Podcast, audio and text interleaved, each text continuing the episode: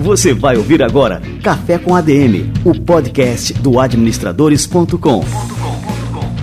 Apresentando Leandro Vieira.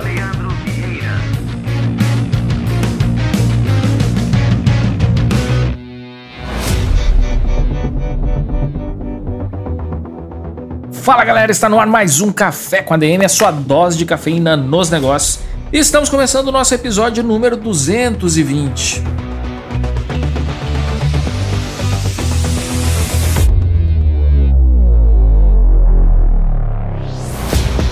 E no episódio de hoje a gente vai falar aqui com Alexandre Pelais, uma das maiores autoridades do Brasil em modelos flexíveis de trabalho e de gestão, e ele vai falar sobre as tendências do mercado de trabalho e por que que a maneira como a gente pensa o trabalho atualmente precisa mudar.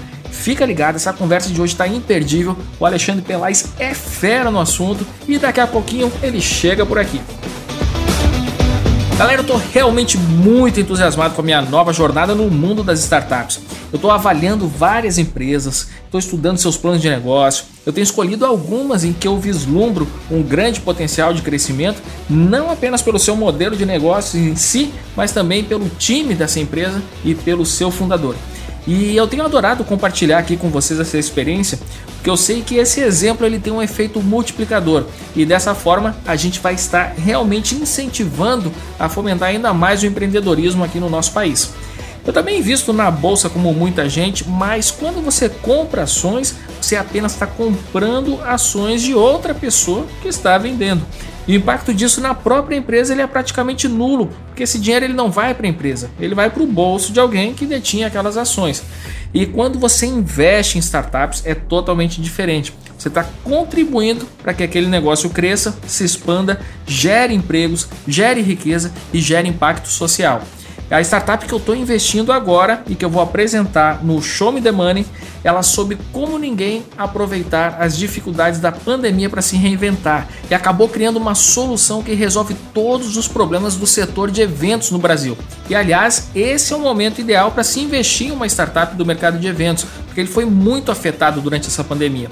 Esse mercado foi obrigado a conhecer novas tecnologias e também utilizar alternativas aos processos rudimentares e antigos que eles utilizavam anteriormente e que eram replicados anos após anos. Eu vou receber agora o Vitor Pereira, fundador e CEO da For Events, uma plataforma online de 360 graus para gestão de eventos e cursos que automatiza toda a gestão com ferramentas para criação de sites, gestão de marketing, gestão financeira, recebimento de pagamentos online, certificados online e agora também eles estão com foco em eventos online. É um software próprio para transmissão, feira virtual 2D e 3D e muito mais. Vamos lá no nosso Show Me The Money de hoje? Show Me the Money.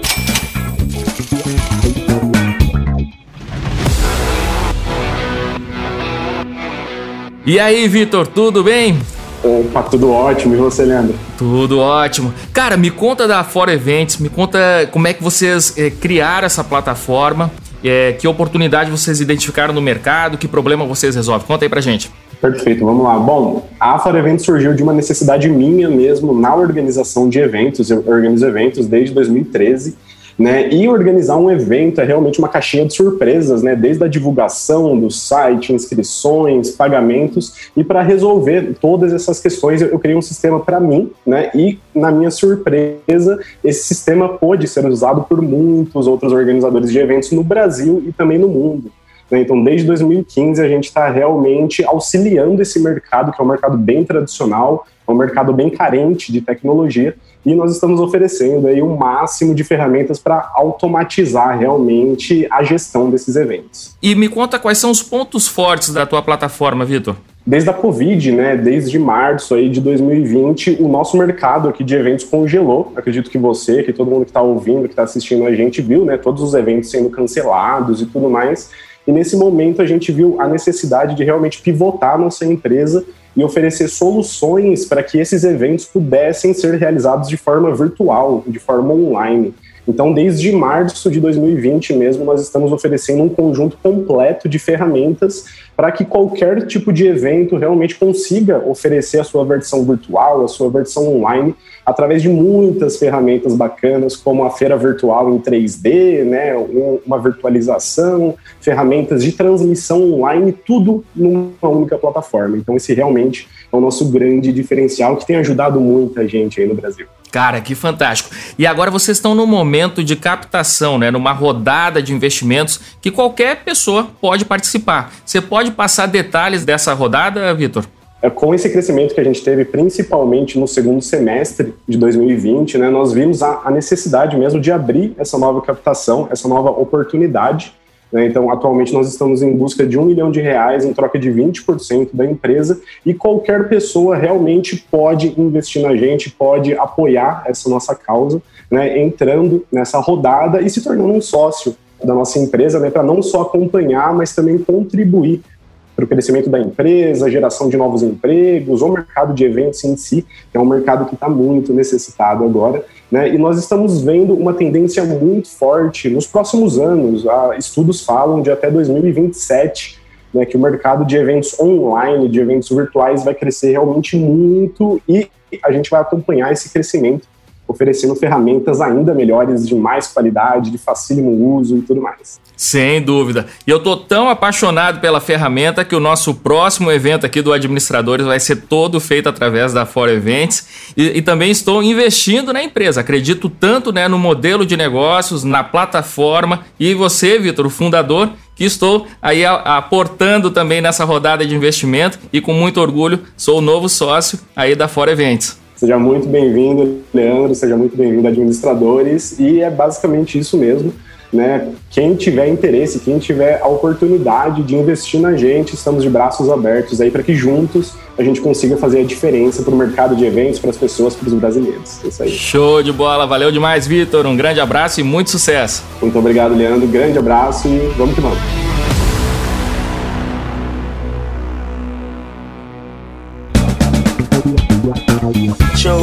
Money.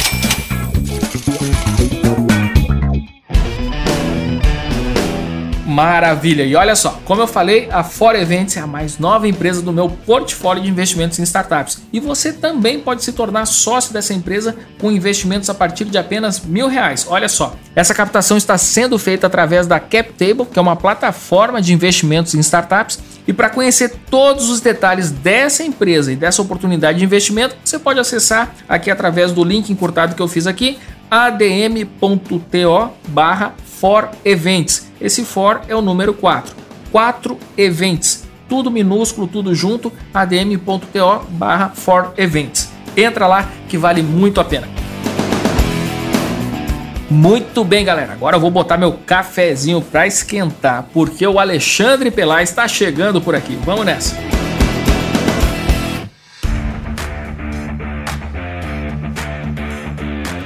Alexandre Pelais é palestrante, pesquisador e transformador do mundo do trabalho. Ele é mestre em psicologia do trabalho pela USP e tem MBA em gestão de negócios do ITA e SPM. É bacharel em ciências contábeis pela FEA USP e também pesquisador, consultor e palestrante, especialista em modelos flexíveis de gestão no significado do trabalho e o papel da produção individual na vida das pessoas. Alexandre Pelais, cara, que honra te receber por aqui. Seja muito bem-vindo ao nosso Café com a DM. Legal, Leandro, super obrigado, obrigado pelo convite, prazer é meu de poder bater esse papo. A gente já teve algumas interações no passado e brincamos um pouco de gato e rato, né? Vamos tentar conversar agora, vamos agora, chegou a hora. E olha, faz tempo, né? Mas assim, nesse meio tempo, cara, que a gente se conheceu, é, eu passei a acompanhar todo o teu conteúdo, né? Toda a tua produção. E, cara, eu fico encantado, né? Quando, é, a gente que é produtor de conteúdo é uma coisa assim que é, a gente dá valor ao conteúdo que os outros produzem, né? E o teu conteúdo é fantástico. Eu já deixo aqui a indicação para os nossos ouvintes, só para seguir aí. O teu arroba lá no, no, Instagram é Pelais ou é Alexandre Pelais? É Pelais. Pelais, é né? É Pelais, só Pelais. Aham. Uhum. Pô, é fantástico, cara. Parabéns. Cara, a palavra trabalho, né? Vamos pegar aqui a origem da palavra trabalho. É associado a um instrumento de tortura, que é o tripalho. Né? E nas suas palestras, é, você demonstra uma visão um pouco mais otimista né? e afirma que o trabalho é uma forma de trazermos a nossa intenção, a nossa individualidade para o mundo. eu gostaria que você comentasse um pouco sobre os significados do trabalho para a sociedade ao longo da história. Vamos fazer aí um, um, uma retrospectiva aí do que vem a ser trabalho ao longo de todos os tempos, né? Isso aí é uma ótima forma de a gente começar, porque realmente é a gente escuta várias discussões sobre trabalho e recai exatamente sobre, ah, você sabia que o significado da origem da palavra trabalho é de tripalho, que era um instrumento da lavoura que depois virou usado para torturar as pessoas, escravos tal. O que pouca gente diz é que, na verdade, quem era chamado de trabalhador na época que se usava o instrumento não era quem estava pendurado no instrumento, era, na verdade, o carrasco. Então, na verdade, o trabalho não era a ferramenta, o instrumento de, de, de fazer a tortura no outro, né? não era quem estava sendo torturado que recebia o trabalho, era, na verdade, quem usava o instrumento. Então, as pessoas precisam decidir se ou elas vão usar o conceito do trabalho negativo, se ela é o escravo ou se ela é o carrasco, porque se ela quiser falar que é o tripalho, ela vai ter que se ver como quem estraga o trabalho e nem quem sofre com ele. E, de fato, a gente, historicamente, é, acabou aprendendo o trabalho com essa visão negativa mesmo, né? E até quando as pessoas começam essa conversa trazendo isso, elas querem reforçar, né, esse lado negativo. Eu gosto de ver o trabalho de outra forma, a gente até se for olhar historicamente mesmo, né, é, não na história moderna, mas na história da humanidade, quando é que começou o trabalho, existe até um pouco de discordância entre os pesquisadores, porque tem gente que acha que o trabalho começou quando o homem existiu. Então, o trabalho era, na verdade, o atendimento das suas necessidades básicas. Se eu tenho fome, eu vou ter que subir numa árvore e pegar uma fruta, ou eu vou ter que matar um animal e comer. Se eu tenho sede, eu preciso ir ao riacho. Se eu preciso de abrigo, eu vou fazer. Então, o trabalho era a forma de executar é, uma ação que pudesse amenizar ou atender uma necessidade do homem. Então, algumas pessoas indicam que essa é a origem do trabalho. Outras vão dizer que a origem do trabalho é lá bíblica, né? Aí a gente já vem quando Deus descobriu que o Adão não segurou a onda junto com Eva, e aí o castigo de Deus para Adão e Eva é que ele teria que trabalhar né, a partir do pecado original, o primeiro castigo foi: agora você vai ter que se alimentar a partir do suor do seu trabalho. Antes tudo era provido, agora você vai ter que plantar a parada para comer. Os cientistas que eu mais gosto de pesquisar e tal vão levar um pouco a linha da origem do trabalho para o momento em que o ser humano começou a criar ferramentas para otimizar o atendimento das suas necessidades. Então é a época em que a gente começa a descobrir na humanidade que a gente criou colher, que a gente criou machadinha, que a gente criou ferramentas para interferir na natureza. Então, para mim, o trabalho, a origem dele é o momento em que o homem começa a interferir na natureza para que ele possa tirar máximo proveito é, dessa natureza. Se a gente começar daí, então a gente vai olhar que o comecinho do trabalho era guiado para o atendimento de uma necessidade individual, ainda que eu use ferramentas, e o seu valor era reconhecido a partir do bem que era muito próximo. Então, se eu estou com fome, eu pego a fruta, eu como. Imediatamente o valor era valor de uso trabalho está muito próximo do seu valor aqui palpável para a gente. Se eu tomo água, se eu pesco, está tudo aqui na minha mão.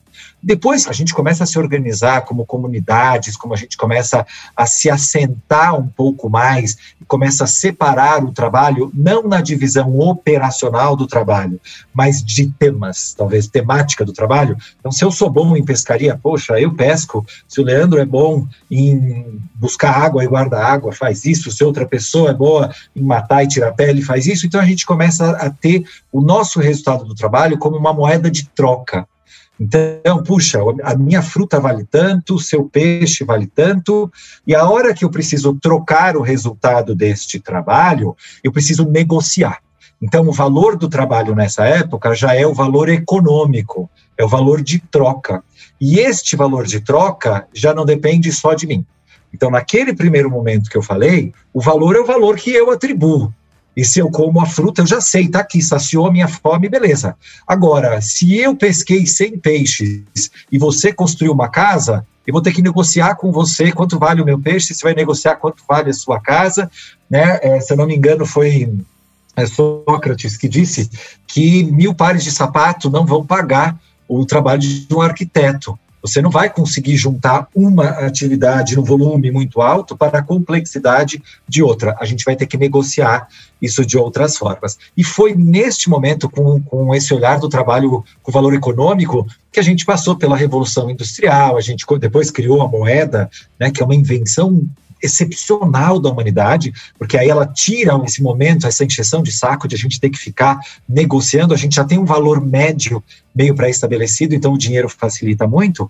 Então a gente criou o trabalho, criou o emprego rotineiro pós-revolução industrial, com base no dinheiro, com base na troca. Então percebe que ficou longe o significado do trabalho, o valor do trabalho para mim, ele virou monetário, mas o atendimento da minha necessidade está depois. Por isso hoje a gente recebe o salário, mas cara, você só fica feliz com o teu salário quando você vai viajar nas férias. Você fala, porra, foi para isso que eu trabalhei o tempo inteiro, comprei esse carro novo, consegui pagar a escola do filho. Não é imediato, né? O resultado do teu trabalho não te dá a saciedade que a gente tinha antes. Mas agora, é, principalmente talvez nos últimos 30 anos, a gente entrou na terceira fase da evolução do trabalho, onde o trabalho passa a ter o seu valor de significado, o seu valor de interpretação. Então, já não está mais ligado só ao que você faz, não está só ligado ao que você recebe, começa a estar ligado a como você tem a oportunidade de fazer, por que você decide fazer daquela forma, e quanto você recebe aquilo, que significado tem, o que você vai fazer com aquilo. Então, é muita interpretação dentro do mundo do trabalho. Então, de uma forma resumida, a gente passou aqui por três grandes momentos. O trabalho tinha o seu valor de uso, estava aqui na nossa mão, depois ele teve o seu valor econômico, o valor de troca, e agora a gente vive a fase do valor de interpretação. A gente busca a construção de significado.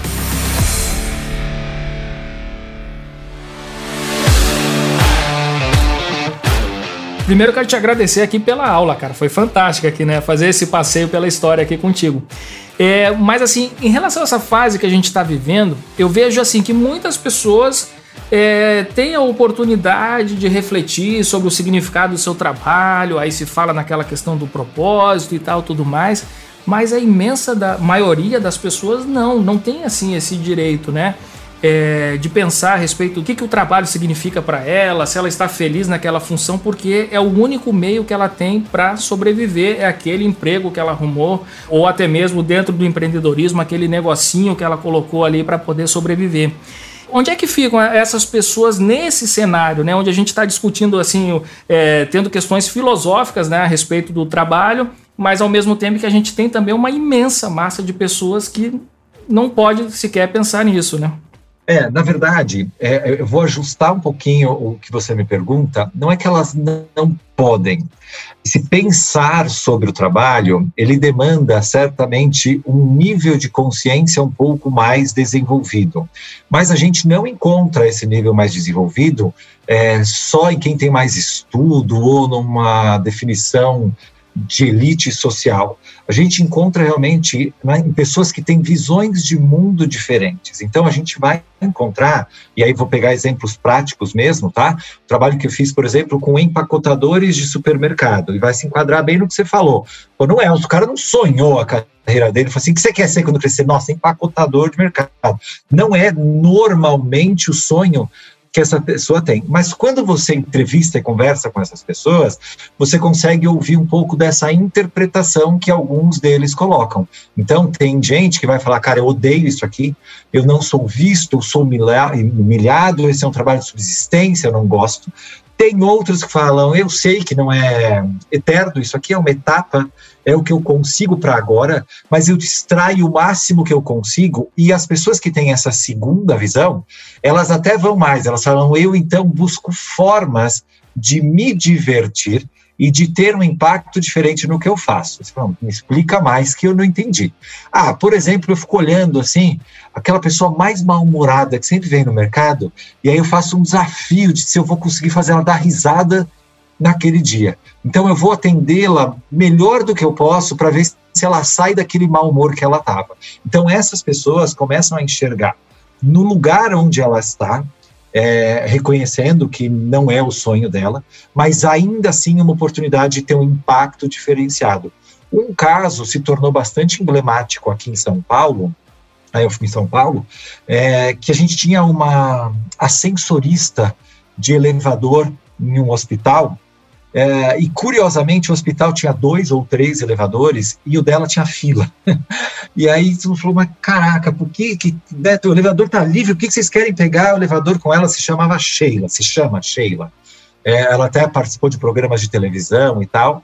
É, e Sheila era uma das três ascensoristas, ou três ascensoristas que trabalhavam nos três elevadores, e as pessoas queriam pegar o elevador com Sheila. E começaram a pesquisar por que, que as pessoas querem. E entenderam que para a Sheila, o trabalho dela não era ser ascensorista. A definição dela, fala, o que é que você faz, era eu diminuo a dor das pessoas que vêm no hospital.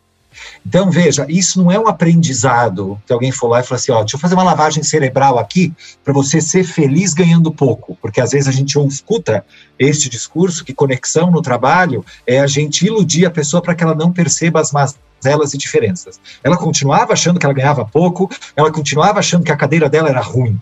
Mas dentro do que ela tinha naquele momento, ela ressignificou essa esse trabalho, e ela dizia: meu trabalho aqui é diminuir a dor de quem, de quem vem. Então, o que, que ela fazia? Ela sabia o nome de todos os pacientes, de todos os parentes do paciente, e ela perguntava qual era o tratamento, qual era a evolução. Então, já na entrada do hospital, essas pessoas já se sentiam acolhidas por ela.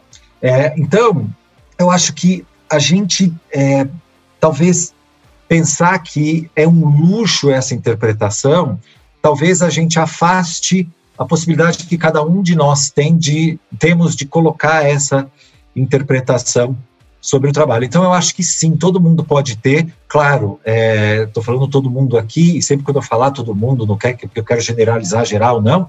Eu quero deixar muito claro que sempre a gente está traçando uma linha do que é saudável, do respeito, do salário que seja o mínimo do mercado, mas que a pessoa não esteja sendo explorada, que ela não sofra assédio nem sexual, nem moral, nem físico, tá? Então, quando eu falo todo mundo, eu estou falando dessa barra para cima, a gente não está falando de escravidão, a gente não está falando de condições subhumanas de trabalho, a gente está indo dessa barra por cima. Quando a gente começa a falar dessa barra por cima, a gente pode conversar e tratar de uma de um conceito que é muito importante a gente ajudar as pessoas a enxergarem, que é a diferença de trabalho e de emprego.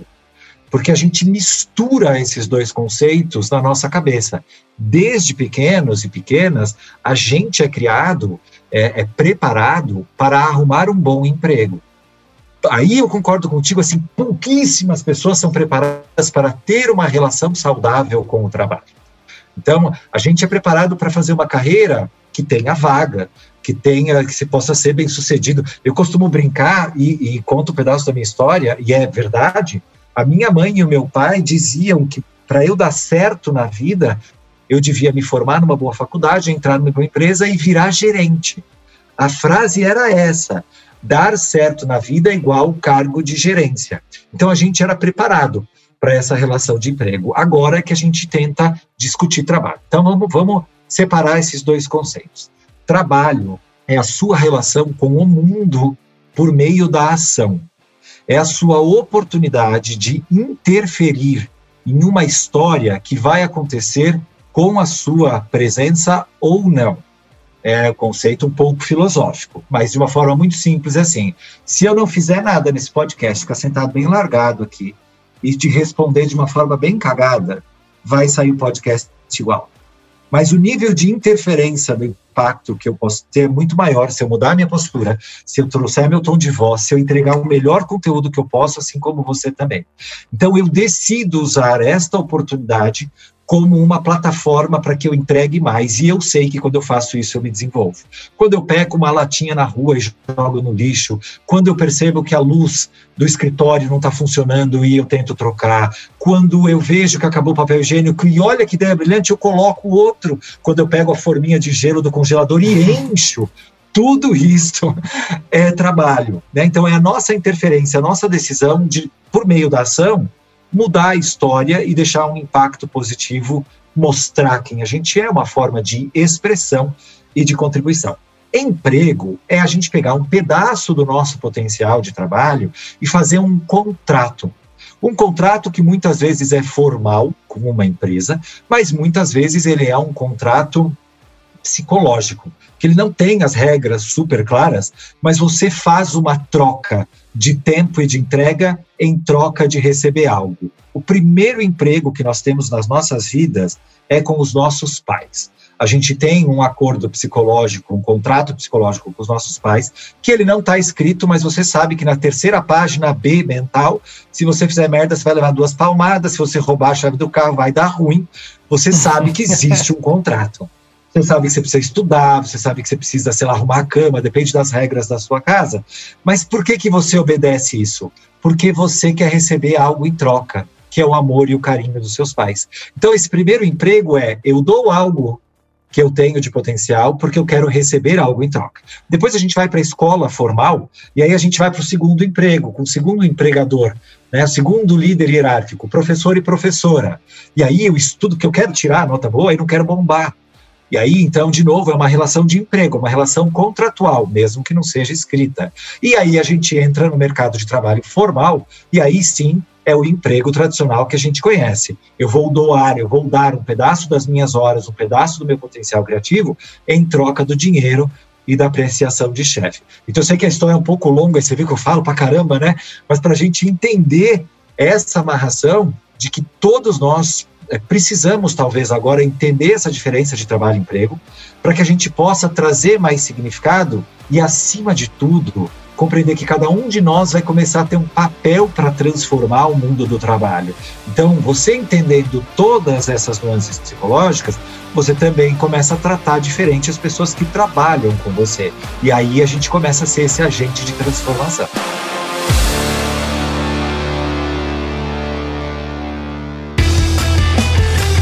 E assim, diante disso que tu falou, não sei nem se o, o, que eu vou falar agora o termo está correto, mas quando a gente fala de relações de trabalho, por exemplo, não sei se a gente tem que mudar esse termo, nessa expressão para relações de emprego.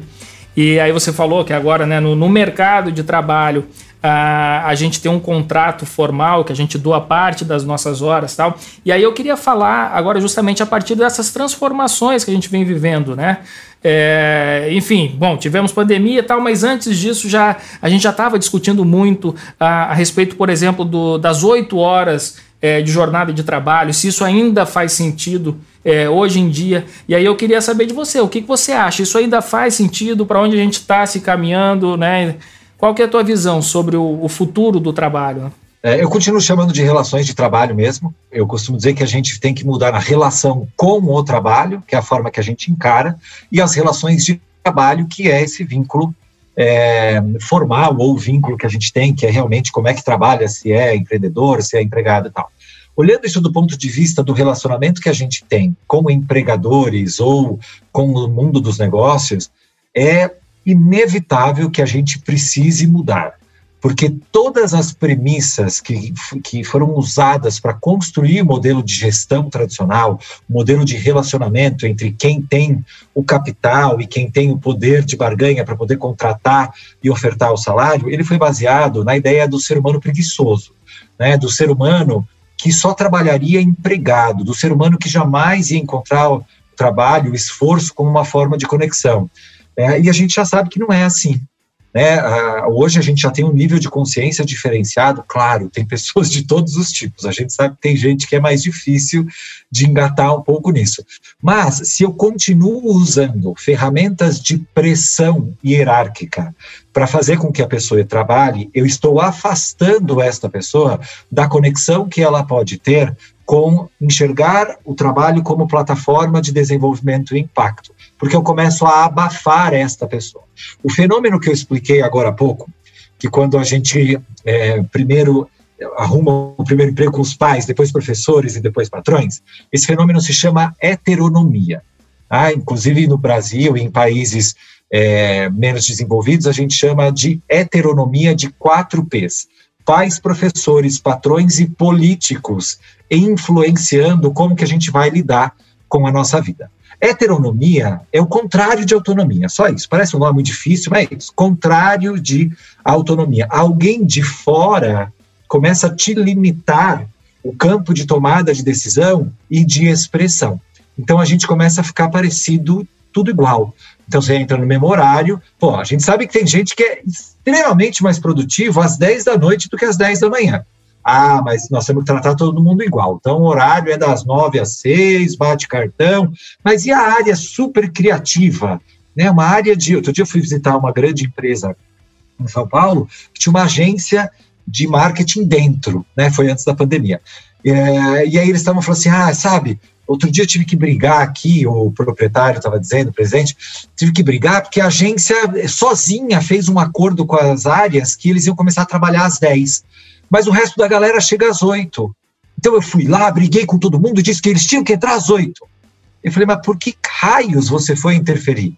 Se a agência presta serviço para as outras áreas, e as outras áreas toparam e compreenderam que a agência poderia começar às 10 e depois ia sair mais tarde, porque é a dinâmica que funciona, por que cato você vai se meter?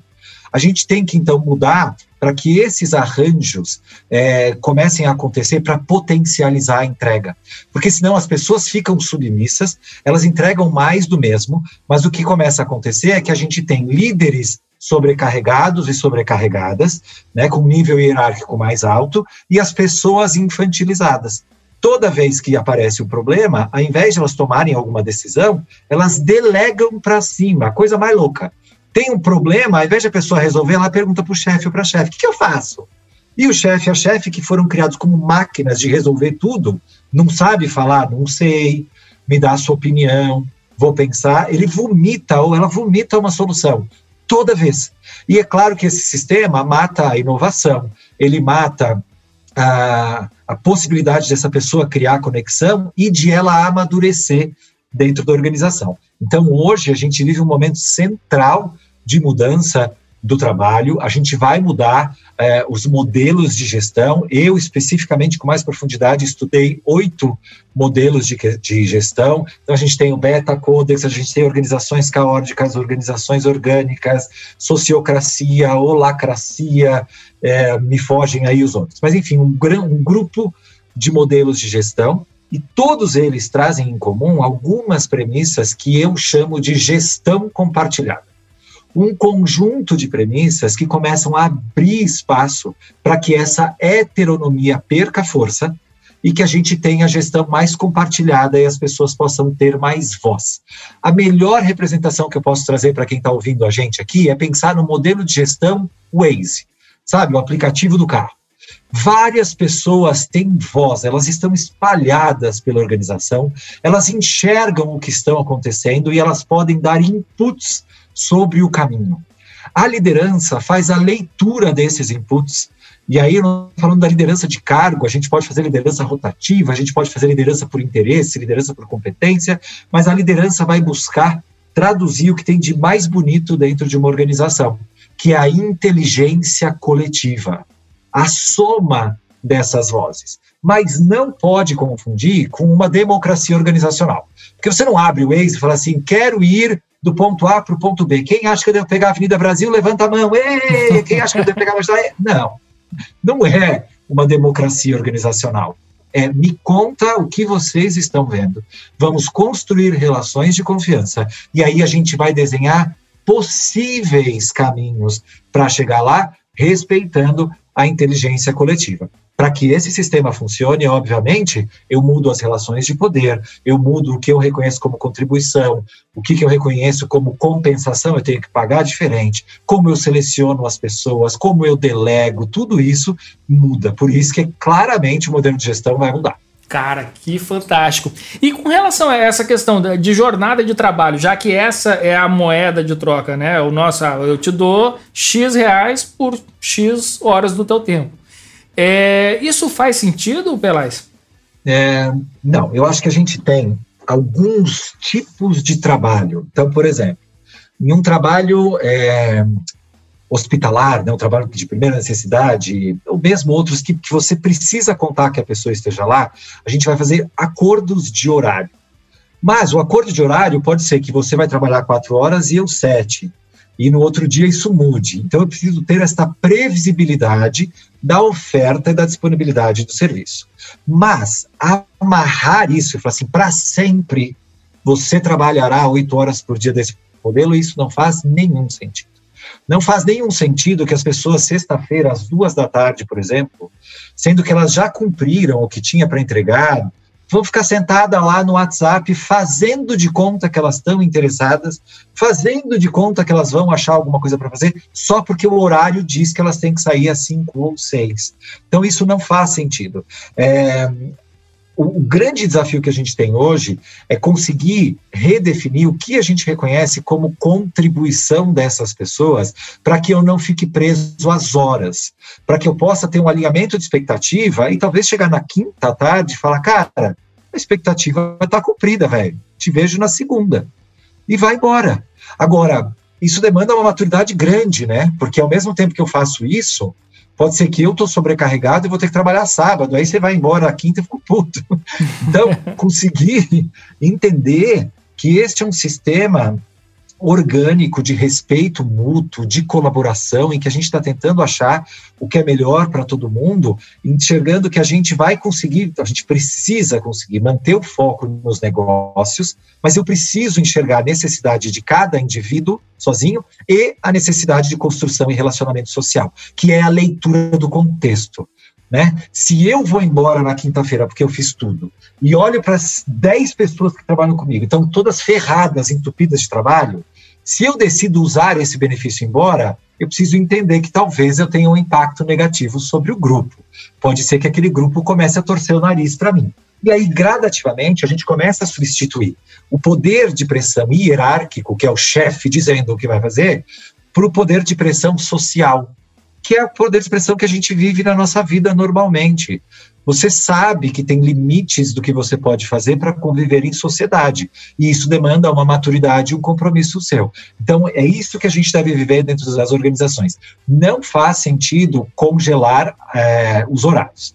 Pô, Ale, meio tópico isso aí que você está falando. Então, quer dizer que as horas agora são flexíveis? Não. Não estou dizendo que agora cada um decide o seu horário. A gente tem que combinar e formalizar, porque as pessoas vão tentar, no começo, defender os seus interesses individuais. Mas o interesse dentro da organização que tem que prevalecer é o social, é o do grupo antes do individual. Senão vira cada um por si, Deus por todos. Então é o jogo em equipe. Se eu cansei no meio do jogo, eu não vou sentar para descansar na quadra. Eu vou tentar achar uma estrutura que possa é, me substituir de forma que o jogo continue e a gente ainda possa vencer. Isso é importante ressaltar, porque eu já trabalhei em empresas muito jovens, é, eu tenho 46 anos hoje, quando eu tinha 40, eu trabalhava em uma startup que a, média de idade era 24 anos. É, e eu era o choque de gerações. Né? Normalmente a gente via antigamente choque de gerações eram as pessoas mais jovens entrando em ambientes que eram dominados por pessoas mais maduras, agora a gente começa a inverter. E quando a gente começou a trabalhar e desenhar o modelo de gestão compartilhada, a gente identificou que muitas daquelas pessoas não tinham maturidade para reconhecer o grupo social antes de si. Então, um dia chega às 10, outro dia chega às 11, tem dia que chegava meio-dia, não ligava, não combinava. E aí, então, o meu desafio era expor para eles o impacto social sobre as outras pessoas. Ah, a vestimenta, precisa usar terno? Não, pelo amor de Deus. Mas também não precisa vir de fio dental e regata. Então, existe um limite médio onde é ok. Ninguém precisa trabalhar amarrado, mas também não é para a vida louca.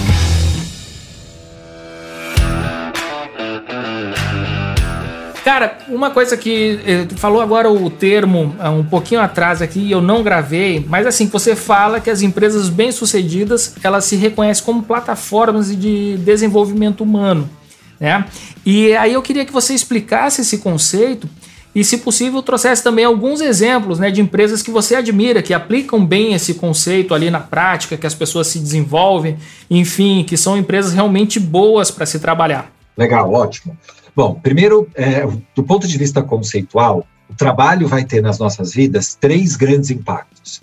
Um deles é o impacto do sustento. Realmente, de fato, o ser humano vai trabalhar é, para atender uma determinada necessidade. Mesmo quando você pega uma latinha na rua, você está atendendo uma necessidade que você enxerga como relevante.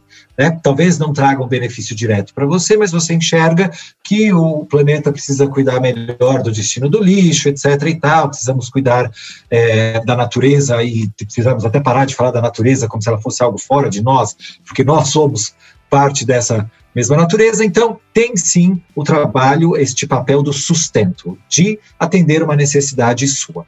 E do ponto de vista do emprego, do trabalho formal, é atender financeiro. Beleza, tá ótimo. Mas ele tem dois outros impactos sobre a nossa vida. Um deles é o impacto social, de qual é a marca que eu deixo sobre outra pessoa quando eu me relaciono com ela. Então, todos nós na nossa vida já tivemos contato com alguém que você trabalhava, que você tinha prazer em trabalhar.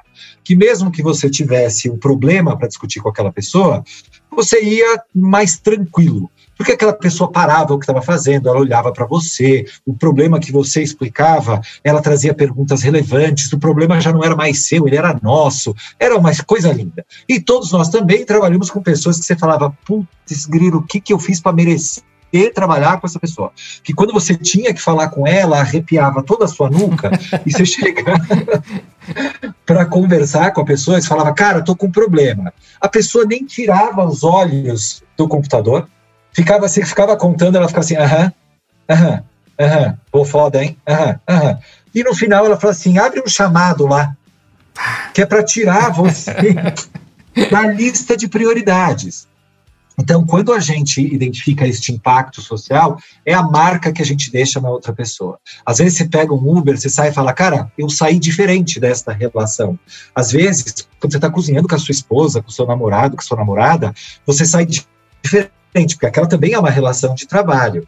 Né? Toda vez que tem duas pessoas interagem em alguma ação construtiva de ação, isto é uma forma de trabalho e vai ter um impacto social.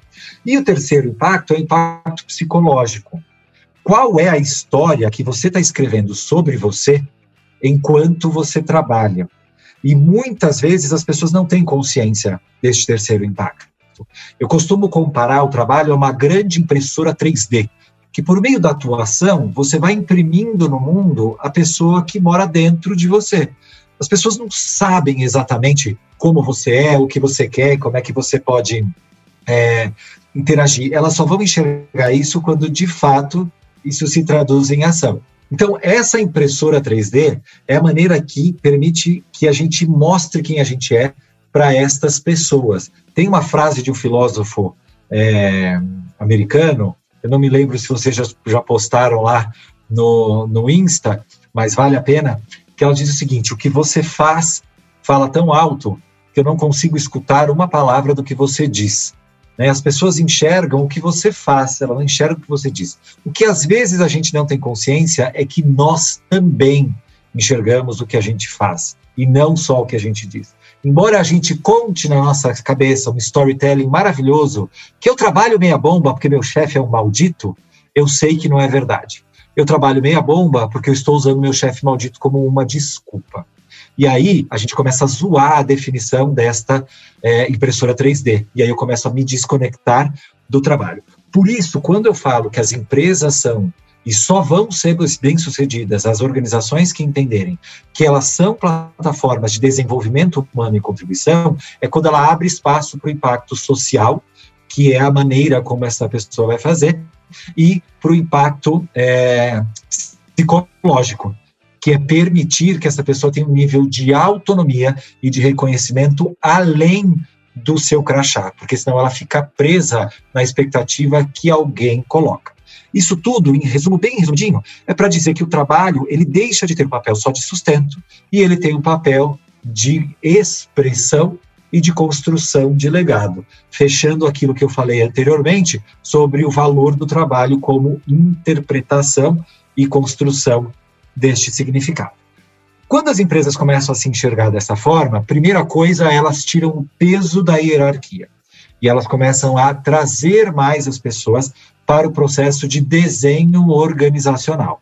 Então, como eu mencionei aí os modelos de gestão, não quer dizer que toda empresa que coloca um desses modelos de gestão está vivendo esta verdade como uma plataforma, porque o modelo de gestão ele é uma sugestão de relacionamento. Eu posso é, atender todas as regras ou métricas ou ideias, sei lá qual é o melhor nome, desse é, do modelo de gestão e ainda assim fazer isso meia boca e ainda assim fazer isso sem interesse e tal. A grande diferença para as empresas que são enxergadas como plataformas de desenvolvimento é o interesse genuíno no desenvolvimento das pessoas. É realmente é, abrir o espaço para essa liderança natural de desenvolvimento. Alguns exemplos de empresa, é, como você falou, internacionalmente, a gente conhece as Apos, que é uma empresa já que bastante estudada, que fala bastante estudada e pesquisada, que fala sobre a satisfação dos seus clientes externos, extremamente conhecidos por isso, e também dos internos, do nível de relacionamento, de leveza, de flexibilidade. Uma outra empresa que é muito legal se chama Valve, uma empresa de tecnologia de programação de jogos que é, o escritório deles era um grande galpão, agora com a pandemia, não sei como é que eles estão fazendo, claro, home office, mas não sei exatamente os detalhes, mas era um grande galpão e todas as mesas eram móveis. Então você se movia e você ia criando as suas equipes e você ia se sentar onde fizesse mais sentido. É, em São Paulo, a gente tem a vagas.com, que aplica um modelo de gestão radicalmente horizontalizado, que tirou os cargos e tem uma gestão muito participativa também. A gente tem diversas startups, a gente tem gigantes como o Magazine Luiza, que é super estruturado, super hierárquico no desenho, mas que é extremamente humanizado nas relações e que facilita o desenvolvimento das pessoas. Então, é, eu estou trazendo esses exemplos bastante diferentes para a gente não achar, primeiro, que isso é coisa de empresa pequena, não é. Isso é coisa de empresa de qualquer tamanho, coisa de empresa só de tecnologia ou só de empresa que adotou um modelo diferente. Não, você pode continuar com o teu modelo desde que você é, traga um novo significado para a hierarquia, traga novas formas de contribuição, de remuneração, flexibilizando um pouco essas práticas e esses processos. Não é só para a empresa de jovem. Eu trabalhei por cinco anos na WL Gore, que foi onde eu mais pude viver a imersão deste futuro, que é uma empresa de 12 mil funcionários, sem cargo e sem chefes. É, eu costumava brincar, falar, minha Nossa Senhora, eu caí na ilha de Lost, eu não estou entendendo o que está acontecendo nessa empresa, porque eu tinha vindo da Ericsson, que é uma empresa super é, bem estruturada, com muito humanizada no trato, mas com processos muito rígidos, que a gente até brincava e falava, perde a venda, mas não perde o processo. Né? E aí, agora era uma empresa que tem mais de 60 anos com esse modelo de gestão flexibilizado, com vários processos para que as pessoas tenham autonomia, com valores muito simples, com poucas regras, mas com relações de confiança muito bem construídas. Então, essa mudança hoje já acontece. A gente precisa, obviamente, é, ajudar é, que as pessoas compreendam.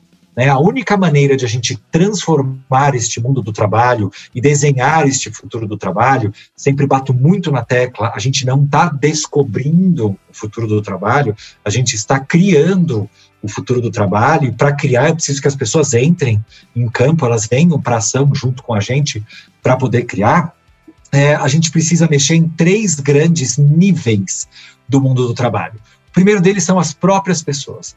As pessoas entenderem o que é que o significado, qual, qual é o significado do trabalho para você. Por que é que você trabalha? O que significa? É, você está lá só pela grana? Tem alguma outra coisa que você possa fazer? Você consegue enxergar além disso? Porque entenda, normalmente a gente vai enxergar no mesmo lugar de trabalho pessoas que trabalham sob as mesmas condições, com o mesmo cargo, com o mesmo salário, uma pé da vida e a outra satisfeita.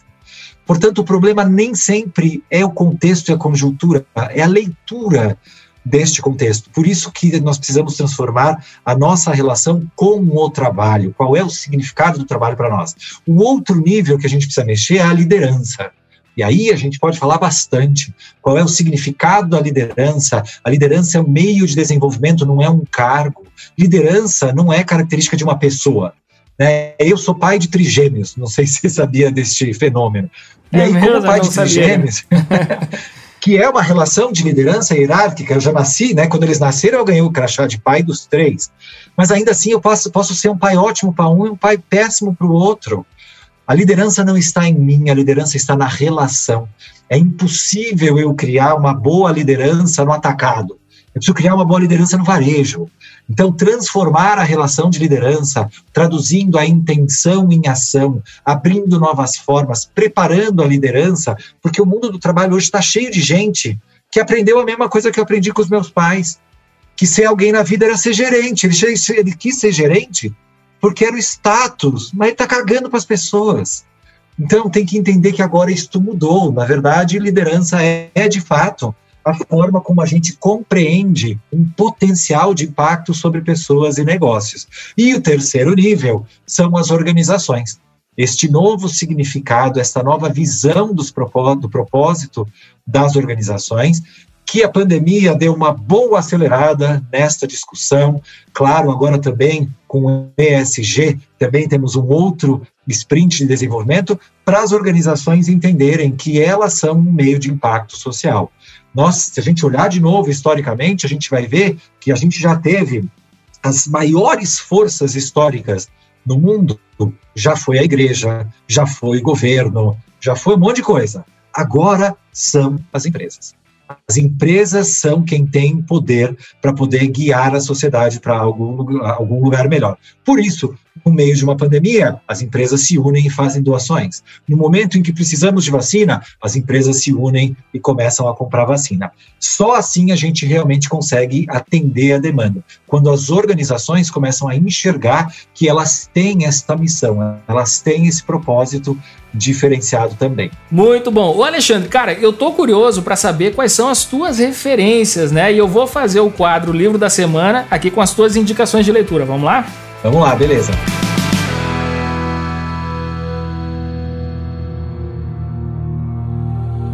Livro da Semana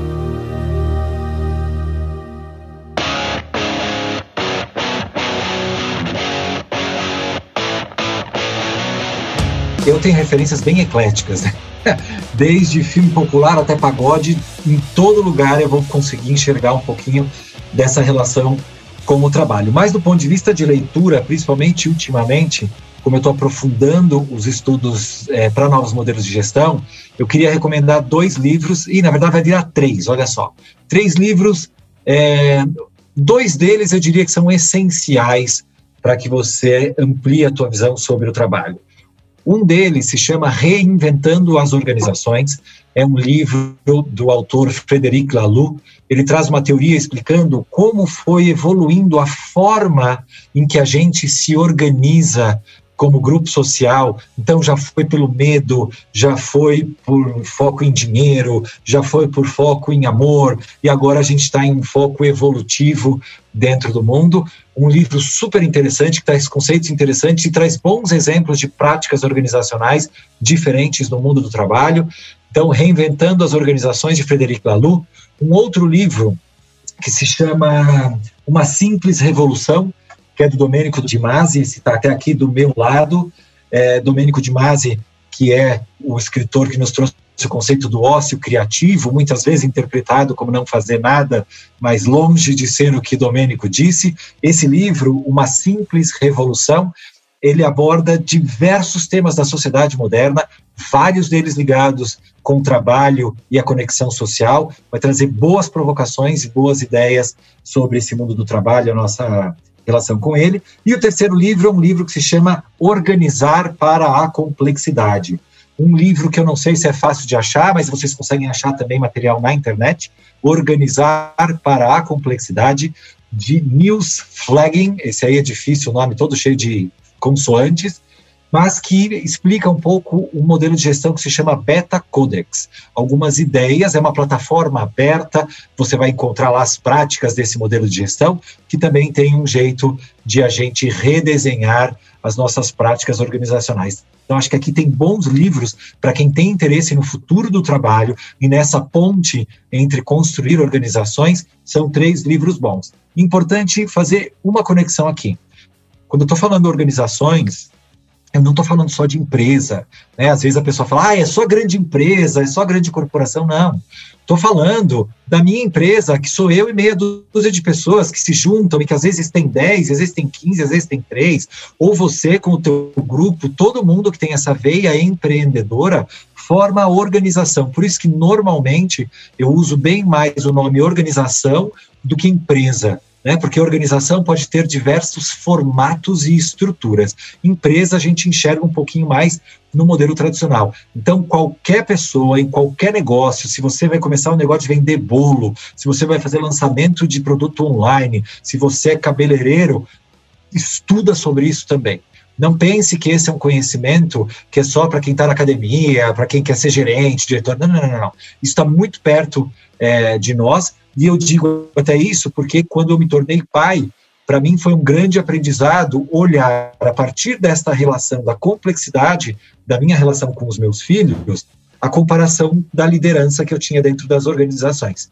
Como é que eu era um tipo de líder em casa, eu era outro tipo de líder na empresa. E como é que eu poderia juntar esses dois. Então, acho importante também a gente fomentar essa, esse aprendizado e até como vocês são administradores, a gente administra a nossa vida o tempo inteiro. Tenha emprego, não tenha emprego, seja empreendedor, seja pai, seja mãe, seja o que for, a gente precisa gerenciar essa parada. Cara, e uma curiosidade, é, é vocês pararam só nos trigêmeos ou, ou tem mais aí também? não, a gente parou nos trigêmeos, né? Porque, como diz um bom amigo meu, ele fala, olha, no fundo, onde come um, come dois, onde come dois, come três, mas onde estuda um, não estuda dois, onde estuda dois, não estuda três. É verdade. Então a gente parou nos três.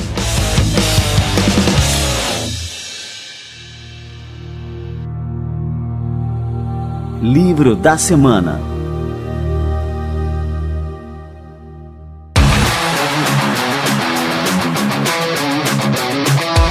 Ô Alexandre, só pra gente terminar, assim, é, eu fiquei curioso aqui com, com as indicações de leitura, eu sou fã do Demasi, né? Então tem outro livro dele também, que é o Grupos Criativos. Cara, esse livro, assim, influenciou demais ali a, a minha carreira toda, né, como empreendedor. E aí eu queria contrapor é, essa visão do Demasi quando a gente pega todo esse avanço tecnológico, automação, inteligência artificial, existem dois cenários possíveis, né? O Jeremy Rifkin, é, é o autor do Fim dos Empregos, ele prevê que esse é, esse nosso mercado ele vai terminar, os empregos vão acabar, enfim, é por conta de todos esses avanços, porque a tecnologia vai substituir é, o ser humano nessas relações de trabalho aí. E o, o acredita que, por conta desse avanço todo tecnológico, nós vamos ter mais tempo, na verdade, para fazer. Aí vem aquela, aquele conceito lá do ócio criativo, né? Para exercer o ócio, a criatividade e tal e tudo mais. Qual que é a tua visão diante disso tudo? Você acredita, né, que a gente vai chegar nesse momento de escassez dos empregos e tal? E você acha que essa visão, ou por outro lado, né, a visão do Demase, né, de ter um futuro onde a gente tenha realmente mais tempo, né, e que não precise trabalhar tanto, é, como você disse lá, no, como na época do, do, do Adão e da lá do, do Adão e da Eva, né?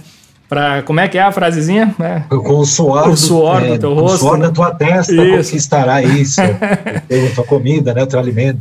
Enfim, você acha que vai chegar um ponto em que a gente vai poder realmente diminuir a nossa marcha e poder explorar os nossos outros potenciais como ser humano? O que você acredita aí com relação ao futuro? São dois cenários que vão coexistir. É, normalmente, os futuristas eles se abraçam em um e eles vendem a ideia de uma grande realidade única. Eu acho que vão coexistir dois cenários, porque as pessoas que têm mais é, preparo técnico, mais consciência, mais conhecimento de tecnologia, vão completamente viver a realidade que o Domênico De Masi é, descreve. E já começam até a viver um pouco isso, arranjos sociais, organizacionais, que são diferentes e que permitem que essas pessoas tenham mais tempo. Eu sei que tem gente que com a tecnologia está trabalhando mais, porque responde WhatsApp às 11 da noite, mas é porque a gente está num momento de transição. Daqui a pouco isso começa a se ajustar, a gente vai começar a trabalhar menos, os sistemas inteligentes começam a fazer as coisas de baixo nível intelectual que hoje a gente ainda faz, e para a gente vai sobrar mais o trabalho criativo e mais espontâneo e autêntico. Portanto, pessoas com mais estudo, com é, mais consciência, com mais competências, vão viver esse benefício. Mas a gente tem um outro contingente enorme de pessoas que não têm oportunidade de, de desenvolver novas, é, novos aprendizados, né? Então, o Harari, em um dos seus livros, ele fala, olha, a gente vai ter menos vaga de caminhoneiro e a gente vai ter mais vaga de professor de yoga. O problema é que grande parte dos caminhoneiros não conseguem virar professor de yoga, para trazer para um exemplo muito factível. É, então, não, não, tem a ver com tecnologia, tem a ver com competências individuais né, das pessoas naquele momento e com a história que eles ou elas desenvolveram. Então, para estas pessoas, eu acho que é, a gente tem um problema, sim, de viver escassez de emprego, portanto, a gente tem que discutir de alguma forma.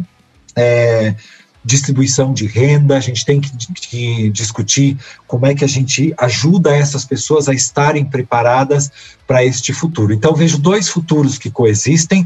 Sou parte dos futuristas otimistas, eu acho que a gente vai achar uma solução para isso, eu acho que a gente vai conseguir diminuir bastante a carga horária, conseguir incluir mais as pessoas na roda produtiva, e os números dizem isso ao longo da história, é que a gente começa a olhar com lentes muito microscópicas e ver que pontualmente está ruim num lugar. Mas quando a gente olha como humanidade no todo, a gente está caminhando para um lugar bem melhor do que a gente esteve antes.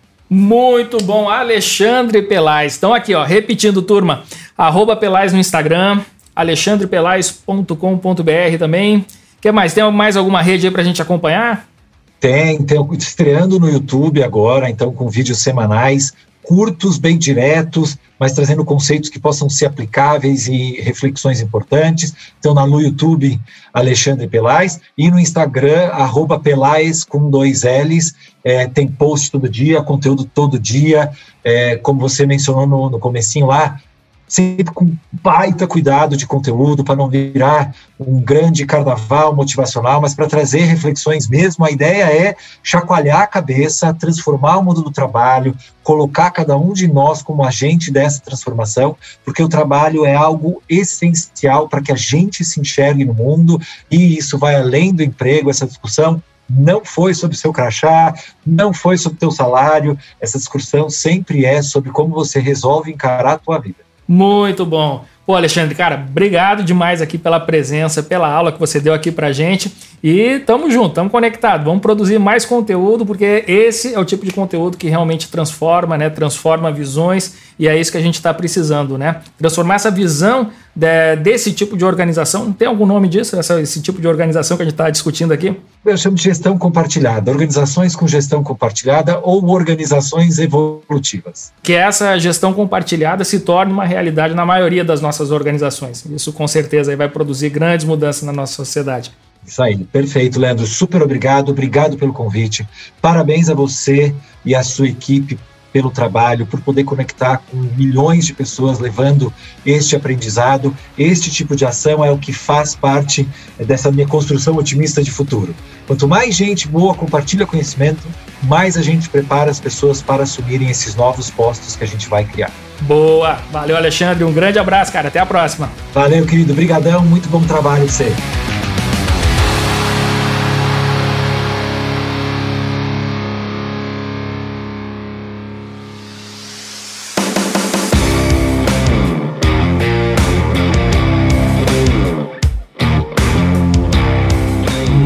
Maravilha, Alexandre Pelais no Café com a DM. Cara, que bate-papo fantástico, transformador. E essa foi uma daquelas conversas que a gente fica pensando por horas no que a gente conversou, no que a gente pode mudar sobre a forma como a gente enxerga as coisas. Enfim, curti demais esse bate-papo de hoje. Já anotei aqui todas as dicas também de leitura que o Pelais deixou pra gente aqui. E por fim, recomendo que você grude no Pelais em todas as redes sociais, porque o conteúdo dele realmente vale muito a pena. Show de bola, galera! Este foi um café com a DM recheado, turbinado, com muita cafeína, extra forte, com os melhores grãos do mundo. Eu curti demais, tenho certeza que você aí do outro lado também se amarrou nessa conversa de hoje e eu aguardo você aqui na próxima semana em mais um episódio do Café com a DM, a sua dose de cafeína nos negócios. Até lá!